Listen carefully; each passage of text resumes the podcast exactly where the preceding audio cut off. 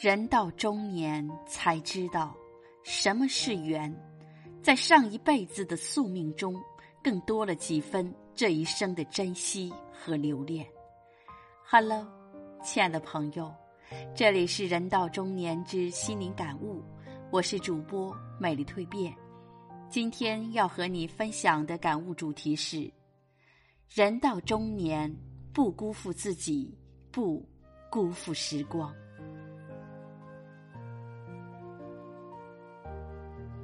人到中年，容颜老去，身体每况愈下，各有各的不容易。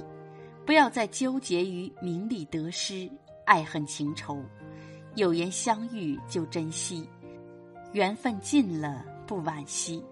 经历过就是生命的意义，晚年的回忆。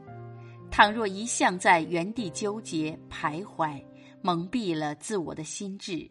还大大消耗了自我的能量，自我痛苦不说，还影响了真正关心你的亲人和朋友。人最终都是孤单的，不要把你的人生依托在旁人身上。我们每个人都是独立的个体，自我的内心自我丰盈，余生才会过得祥和安康。人到中年。很多事情该放手的就放手，包括对自我成年的孩子，也不要干涉太多、焦虑太多。孩子有孩子的人生，你费尽周折、劳心劳神的给予，未必是孩子想要的。正确引导，学会尊重孩子的意愿，做孩子贴心的朋友。好的家庭、好的氛围才会感染孩子。榜样的效果永远胜于语言的说教，这一点说实话我做的很不好。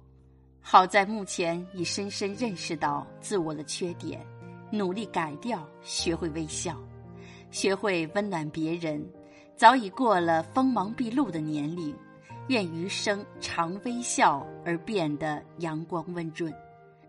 人到中年，挤不进去的圈子就不要挤了。繁华过后都是落寞，没有不散的宴席，没有不老的人生。这世间的路有千万条，不是志同道合的人根本就组不成圈子。